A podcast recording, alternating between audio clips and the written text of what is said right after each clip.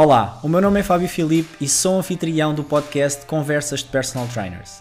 Queres saber mais sobre o negócio de treino personalizado? Aumentar os teus conhecimentos sobre marketing, vendas e gestão de carreira para potenciares o teu negócio? Conversas de Personal Trainers é o podcast de partilha de conteúdo exclusivo para personal trainers. Conversas de Personal Trainers é patrocinado pela Academia do Personal Trainer. Adere já a esta plataforma de cursos e masterclasses online para o desenvolvimento de carreiras de personal trainers em www.academiadopersonaltrainer.com. Agora, vamos ao episódio de hoje.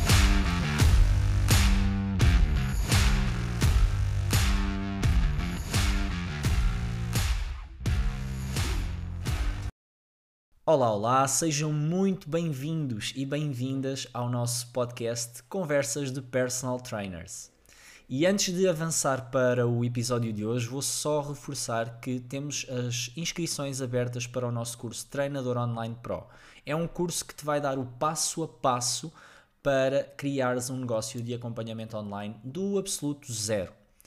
É um curso que te vai dar todas as ferramentas e todo o passo a passo prático para que consigas criar um negócio de acompanhamento online profissionalizado e não aquele negócio só para enviar uns planos de treino aos clientes que não é benéfico tanto para o cliente como para ti próprio. O curso está disponível durante esta semana, obviamente, dependendo de quando estás a ouvir este podcast, este episódio, vai estar disponível durante esta semana com vários bónus exclusivos que só estão disponíveis esporadicamente e por isso se estás a ouvir, se queres investir num negócio de acompanhamento online próprio, esta é a oportunidade perfeita para o fazeres. Posto isto, vamos ao nosso episódio de hoje. E eu vou falar hoje sobre os três patamares que os personal trainers hoje em dia, uh, ou os três patamares de operação do personal trainer de hoje em dia. E o primeiro patamar são aqueles personal trainers que atendem dezenas de pessoas ao mesmo tempo na sala de exercício. Ou seja, em gíria do fitness, na gíria do fitness, aqueles que apenas fazem rotas.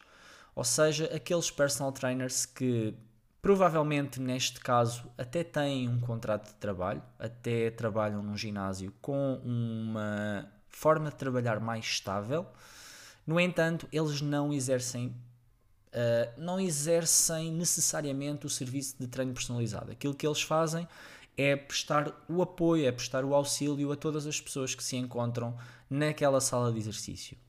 Neste caso, o personal trainer é quase que 0% autónomo. Ou seja, ele depende do ordenado que o ginásio lhe paga, ele depende que o ginásio coloque clientes dentro do ginásio, ele não ganha mais nada dependendo do número de clientes que, que atende, ou seja, ele é um empregado autêntico, ele é uma pessoa que prefere a segurança versus um maior rendimento. Neste caso, ou nestes casos, existe uma dependência total por parte da entidade empregadora, ou seja, vai, vai estar sempre dependente daquilo que a entidade empregadora considera justo para o seu rendimento, até porque uh, ao, ao atender várias pessoas ao mesmo tempo, ou seja, a fazer o serviço de rota, nós sabemos que é dos serviços que é mais mal pago Uh, naquilo que toca ao, ao serviço de, de, treino personalizado ou ao serviço do professor de fitness, é, é, dos serviços que é mais mal pago, portanto, vai estar sempre sujeito a, a estas condicionantes e hum, com um rendimento bastante abaixo daquilo que poderia oferir se fosse, se passasse para, por exemplo, o próximo patamar. Neste segundo patamar, então, Vamos ao segundo patamar. Neste segundo patamar são aqueles personal trainers que constroem a carteira de clientes mais restrita dentro de ginásios. E aqui eu não vou fazer distinção absolutamente nenhuma entre ginásios de renda e ginásios de comissão, porque, a meu ver, este patamar é exatamente a mesma coisa ou muito idêntico em ambos os casos, no caso do ginásio de renda e no ginásio de comissão. Por isso, não vou fazer essa distinção. Neste caso, o personal trainer já constrói, já desenvolve outro tipo de skills ou já uh, procura um pouco mais de autonomia sobre o seu negócio, como criando a sua própria carteira de clientes dentro do ginásio. Só que, ainda assim, neste caso, o personal trainer não é 100% autónomo. Porquê? Porque ele, uma vez mais, vai depender, em certa medida, daquilo que o ginásio lhe vai fornecer. No caso, uh, o ginásio vai ser 100% responsável por colocar novos clientes dentro do espaço e o personal trainer por si só vai ter um papel de conversão desse cliente, que ele já é cliente. Neste caso, estamos a falar de pessoas que já são clientes do ginásio e que podem fazer um upgrade ao seu serviço. E esse upgrade ao seu serviço poderá ser o serviço de treino personalizado. E é aqui que entra depois, aí sim, uh, essa fase de maior autonomia por parte do personal trainer. Um, neste caso, claro, claro que, que o personal trainer já consegue oferir de rendimentos bastante superiores comparativamente com aquele personal trainer que só faz o serviço de rota, ou seja, aquele personal trainer que só faz sala de exercício. Porquê? Porque existe uma remuneração associada depois aos treinos que ele vai dar. Se for no ginásio de comissão, provavelmente o rendimento que esse personal trainer tira do treino dado versus a hora de rota uh, feita vai ser muito superior a do treino dado. E sabe que dentro de, do horário que tem disponível, ele pode ir sempre aceitando mais clientes, pode ir sempre colocando mais clientes na sua agenda, pode ir sempre convertendo mais clientes até obviamente ao limite da agenda. E é aí que entra o negócio de acompanhamento online, que eu já falei aqui no início, onde tenho o curso Treinador Online Pro disponível por, uh, com condições bastante especiais durante esta semana. Na terceira fase, passando para a terceira fase, são aqueles personal trainers que se tornam 100% autónomos, constroem o seu próprio negócio e é 100% autónomo. Basicamente é isto. São aqueles personal trainers que passam a não depender de forma alguma de um espaço, de um ginásio, de uma entidade.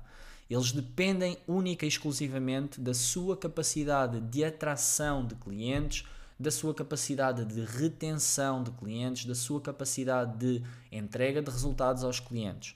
Então, fazendo aqui um, um, breve, um breve apanhado. No caso, no primeiro caso, o personal trainer só tem de atender os clientes que aparecem na sala de exercício, só tem que monitorizar os clientes que aparecem na sala de exercício. No segundo caso, o personal trainer é responsável por fazer a conversão do upgrade daquele cliente que já está no ginásio, que o ginásio já fez a angariação e já fez a conversão e vai ser responsável por reter esses clientes que consegue converter. Ou seja, já tem aqui mais responsabilidade e mais autonomia que no primeiro caso. No caso deste terceiro patamar, o personal trainer é responsável pela angariação barra captação de novos clientes, é responsável pela conversão desses clientes, ou seja, ele também é responsável por fazer a venda e também é responsável por fazer a retenção desses clientes. Porquê? Porque tem um negócio que depende única e exclusivamente de si próprio. E aqui, obviamente, que existem vários, várias ramificações por onde, por onde o personal trainer pode convergir. Pode ser a abertura de um estúdio de treino personalizado, pode ser um negócio 100% online, pode ser um negócio híbrido em que tem online e tem presencial, no entanto, o presencial também são clientes que, que os têm outdoor ou que os têm uh, num estúdio, mas que não existe relação entre o personal trainer e o estúdio, existe só uma relação de pagamento de renda e eu consigo fazer a captação para levar os meus clientes para uh, aquele espaço treinar. Enfim, aqui depois podem haver várias derivações, uh, mas o que é que acontece também neste terceiro patamar por norma? Atenção que Claro que existem exceções à regra, claro que existem personal trainers que são 100% autónomos, mas que depois cobram demasiado baixo ou que até ganham menos que um personal trainer que está num rendimento que está num modelo de renda ou comissão. Isto acontece. Uh, e acontece porque, neste caso, existe outro problema, que é um problema da valorização do seu próprio serviço. Então, aqui vai depender muito, mas, por norma, quando se chega a este terceiro patamar, ou quando se vai diretamente para este terceiro patamar, existe uma maior uh, probabilidade ou um maior potencial de ganhos uh, comparativamente com os outros modelos. Porquê? Porque eu sou responsável por fazer aquilo que é o meu preço, eu sou responsável por uh, utilizar as estratégias de captação de clientes que eu mais me identifico, eu sou responsável por criar a minha marca, fazer a minha marca subir de valor. No fundo, para eu chegar a este patamar, para o personal trainer chegar a este patamar, ele vai ter que trabalhar skills que um personal trainer que está num ginásio, à partida não terá que trabalhar. Que skills são estas então que nós precisamos em cada um dos patamares? No patamar 1, a única skill que nós temos que dominar é a skill técnica, é a skill operacional, é nós prestarmos um excelente acompanhamento ao nosso cliente, aos nossos clientes, aos clientes que estão dentro do, do, do, nosso espaço. E atenção, nós podemos começar por aqui. Agora, para uma carreira de longo prazo enquanto personal trainer, não acredito que seja uma, uma opção para manter no longo prazo, porque o rendimento versus o trabalho que vais ter é muito, muito baixo. No segundo caso, no segundo patamar, as skills que vais ter que trabalhar, para além da skill operacional, ou seja, da skill de conseguir dar excelentes treinos aos teus clientes e excelentes resultados aos teus clientes, como consequência, a skill que vais ter que trabalhar é a skill da venda e da retenção de clientes. Da venda para quê? Para converteres o máximo de clientes possíveis do ginásio em clientes de treino personalizado teus e de retenção para quê? Para perderes o mínimo possível de clientes ao longo do tempo, para começares a construir uma carteira de clientes de forma sustentada ao longo do tempo e que não tenhas que estar sempre e constantemente a colocar novos clientes para teres uma carteira de clientes estável. No terceiro caso, no terceiro patamar, as skills que vais ter que dominar, para além da skill operacional, para além da skill de venda, para além da skill da retenção, são as skills de, de captação de novos clientes, de angariação de novos clientes. Porque é diferente angariação e venda. Angariação barra captação de clientes é diferente da venda em si. A angariação barra captação é tudo aquilo que acontece antes do momento da venda. Então são momentos bastante distintos. E quando eu chego ao terceiro patamar, quando eu estou no terceiro patamar, eu tenho que ter consciência que vou ter que dominar todas estas skills. Eu vou ter que dominar todas as skills dentro do meu negócio. Para além de a skill da gestão, claro.